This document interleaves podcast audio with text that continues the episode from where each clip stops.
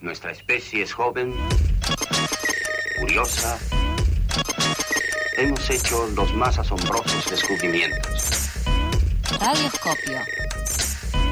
Ciencia para tus oídos. Hagamos un muy sonoro experimento.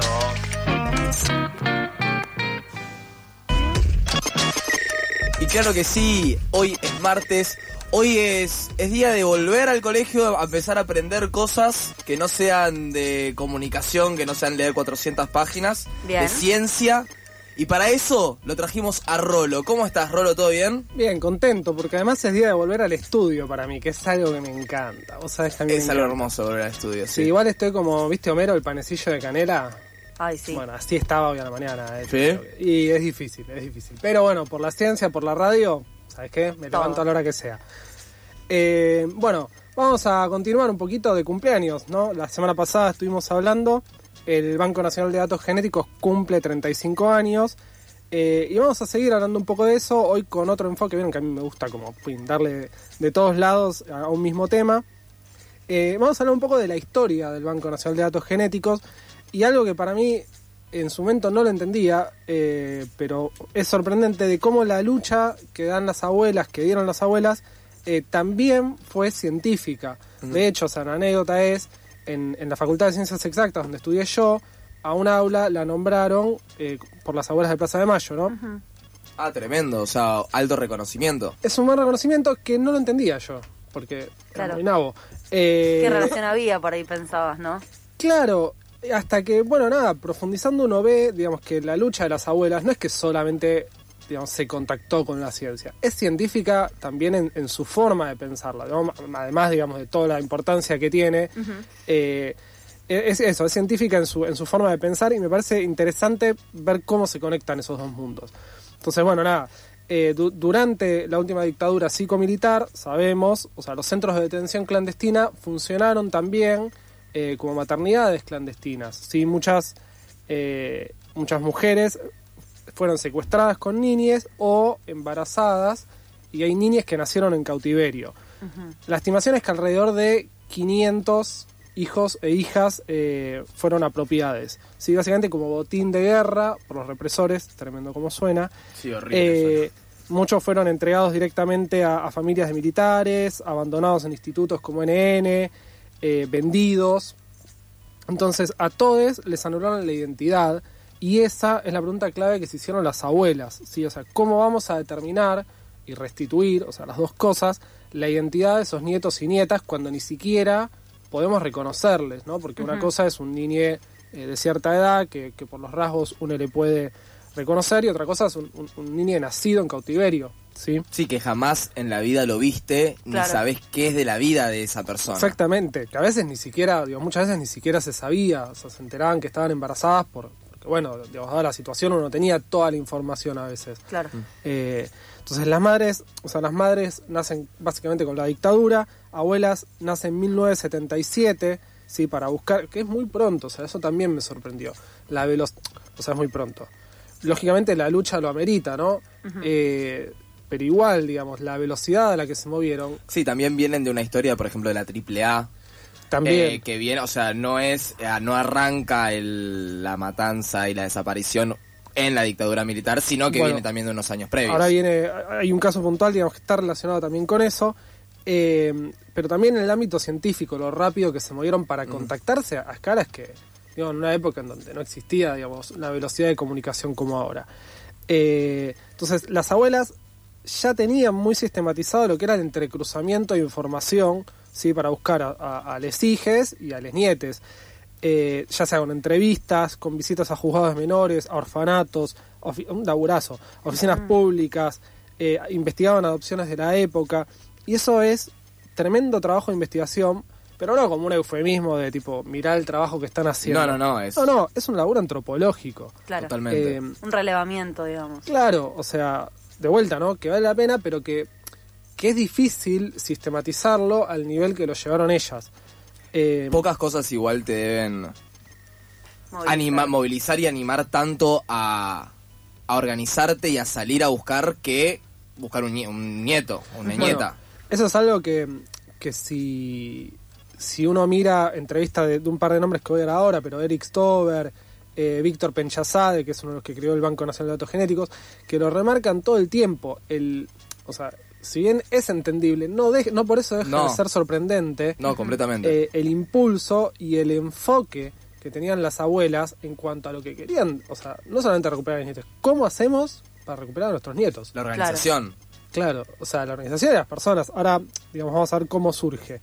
Eh, entonces, decíamos que hacen toda una investigación, digamos, de nivel eh, social, antropológico, y por otro lado, en, en el 81, en 1981, las abuelas ven en una nota de un diario de La Plata, eh, leen sobre un caso donde a través de un análisis de sangre se determina la, la relación, la afiliación, la relación padre-hijo. Eh, y ahí nace, o sea, la pregunta que para, para responder esta búsqueda, ¿no? Que es si se podía usar la sangre de abuelos y abuelas para reconocer a las nietes apropiadas. Si se podía, porque ¿qué pasa? Por, por filiación para madre o padre, digamos, era directo. Ahora, acá hay un eslabón que hablábamos la vez pasada, hay una pieza al rompecabezas que falta. ¿Sirve la sangre de abuelos y abuelas? Si, nosotros, si recuerdan, habíamos dicho Sí. que digamos, uno tiene la mitad de, de los genes de padre, la mitad de madre, sigamos un, una- Un un nivel más arriba, sería un cuarto de cada abuelo y abuela. Sí.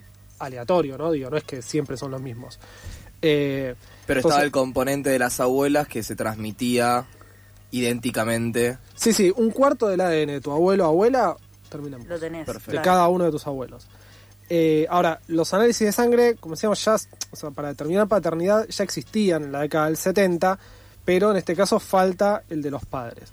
Entonces, ahí empieza una, una gira de las abuelas, ¿no? Que empiezan a visitar academias y universidades en distintas partes del mundo, eh, ya, digamos, en los 80s, y en 1982, en una respuesta que no, que no era trivial, no es que ya estaba y ellas querían aplicarlo.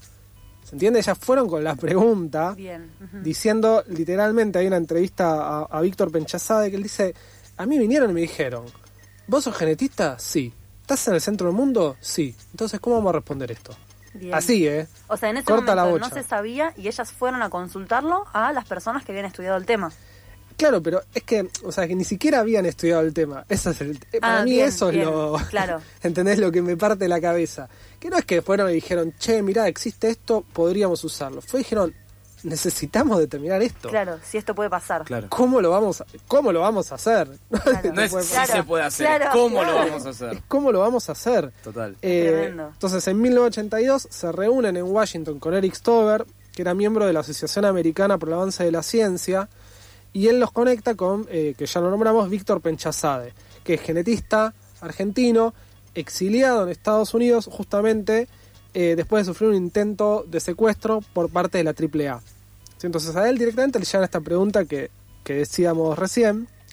Eh, él las contacto con Mary Claire King, que también es una genetista de Estados Unidos, poblacional, que de casualidad había estado enseñando genética en el Chile de Allende.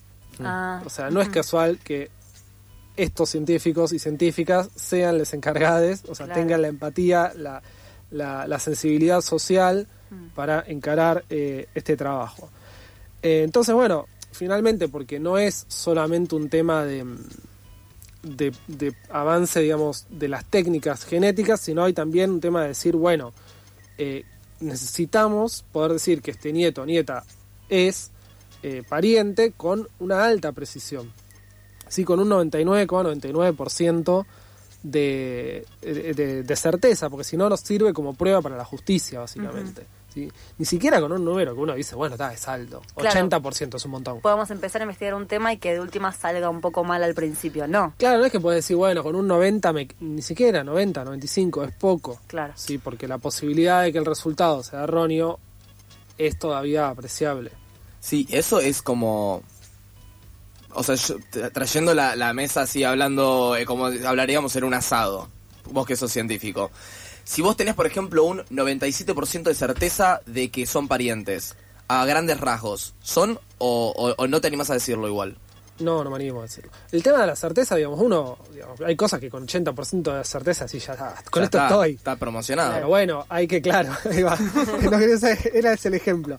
Eh, pero bueno, digamos, uno elige los niveles de certeza que No, está obvio. dispuesto a aceptar. Ahora, para reconocer una identidad, eh, la posibilidad de, de un falso positivo, digamos, sería, ¿no? O sea, decir que es hija y que no lo sea, eh, tiene un, un riesgo muy grande. Claro. Entonces no podés con un nivel de certeza ni siquiera con un 97%.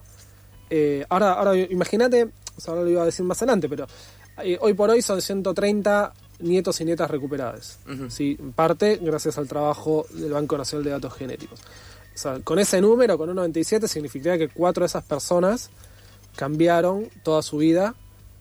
Ah, no lo había visto así. Es una banda. Eh, es una banda. Es una banda porque son personas. O sea, Claro. Claro. es una banda de tiempo y una vida es una banda siempre. Sí, y, Claro. es, y es un. Además, tipo, el proceso de tener que. el Darte cuenta que tu identidad de toda la vida no es la identidad real que tenés, que si no sos parte de un grupo de personas que seguramente estuviste escuchando toda tu vida Claro. y dijiste, uy, qué, qué quilombo, qué loco, qué problema, y vos terminás siendo una, una de esas personas, es una vuelta a la tortilla tremenda. Bueno, para la columna anduve mirando varios testimonios eh, y es muy interesante ver la diferencia en cómo cada uno asume, atraviesa el proceso Mm. ¿no? de construcción de identidad que es desde el minuto cero, ¿no? Vos nacés, empezás a construir tu identidad. Eh, en ese sentido es interesante ver el caso, el primer caso que donde se utilizó el material genético fue el de Paula Eva Logares, sí, en 1984. Entonces, fíjense, 80 81 empiezan, leen que se puede usar. 82 se ponen en contacto. 84 ya lo usan para la primera nieta, ¿sí? para la, primer- la primera nieta recuperada por esta vía, eh, que había sido secuestrada con sus padres. Y tres años más tarde, ya para identificar una nieta que había nacido en cautiverio. Claro. ¿sí? O sea, es muy rápido. Ahora, los primeros cruzamientos eran uno a uno. Uno iba y decía, yo creo que esta persona es nieta de desaparecido, yo creo que esta es la familia, y eso es poco eficiente. Muy poco. Sí. Ahí es que en 1987 sí, eh, el Congreso de la Nación crea por ley el Banco Nacional de Datos Genéticos, donde básicamente se almacenan toda la información genética de las familias que están buscando a sus nietes, por un lado, y donde la gente va, o sea, que duda acerca de su identidad, lleva una muestra de ADN y se contrasta. Sí, básicamente porque los abuelos y las abuelas son grandes, o sea, van muriendo, y esa información si no corre riesgo de Perderse. eh, de perderse y de no resolver esa identidad. De hecho, hoy en día ya están pensando en bisnietes, ¿no? O sea, Claro. o sea, hijos de nietos y nietas que no son reconocidos y cómo hacer para que si alguien piensa que es hijo o hija de nietos desaparecidos, eh, per- perdón, de, de nieto de las abuelas, eh, para poder recuperar esa identidad.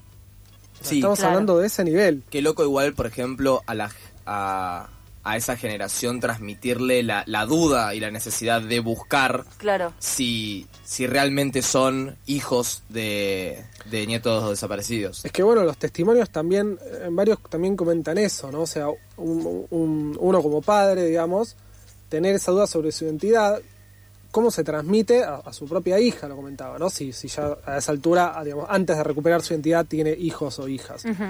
Eh, así que bueno, nada, como les decía, hoy son más o menos 130 nietos, son más o menos, no, son justamente, exactamente 130 nietos y nietas recuperadas.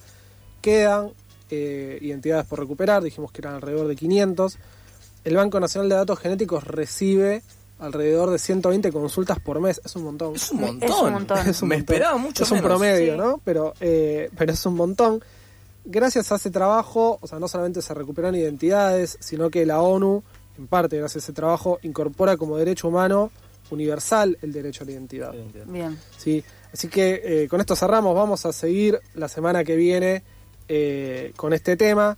Nos queda una entrega más y obviamente vamos a cerrar diciendo que si tenés dudas sobre tu identidad, si crees que podés ser hijo o hija de personas desaparecidas durante la última dictadura, desde la CONADI, ¿sí? la Comisión Nacional por el Derecho a la Identidad, te acompañan para que puedas ejercer tu derecho a la identidad. Así que si tienen dudas, acérquense, eh, sáquensela. Muchísimas gracias, Rolo. Hermosa chiques. columna. Muy útil. Así que gracias por todo.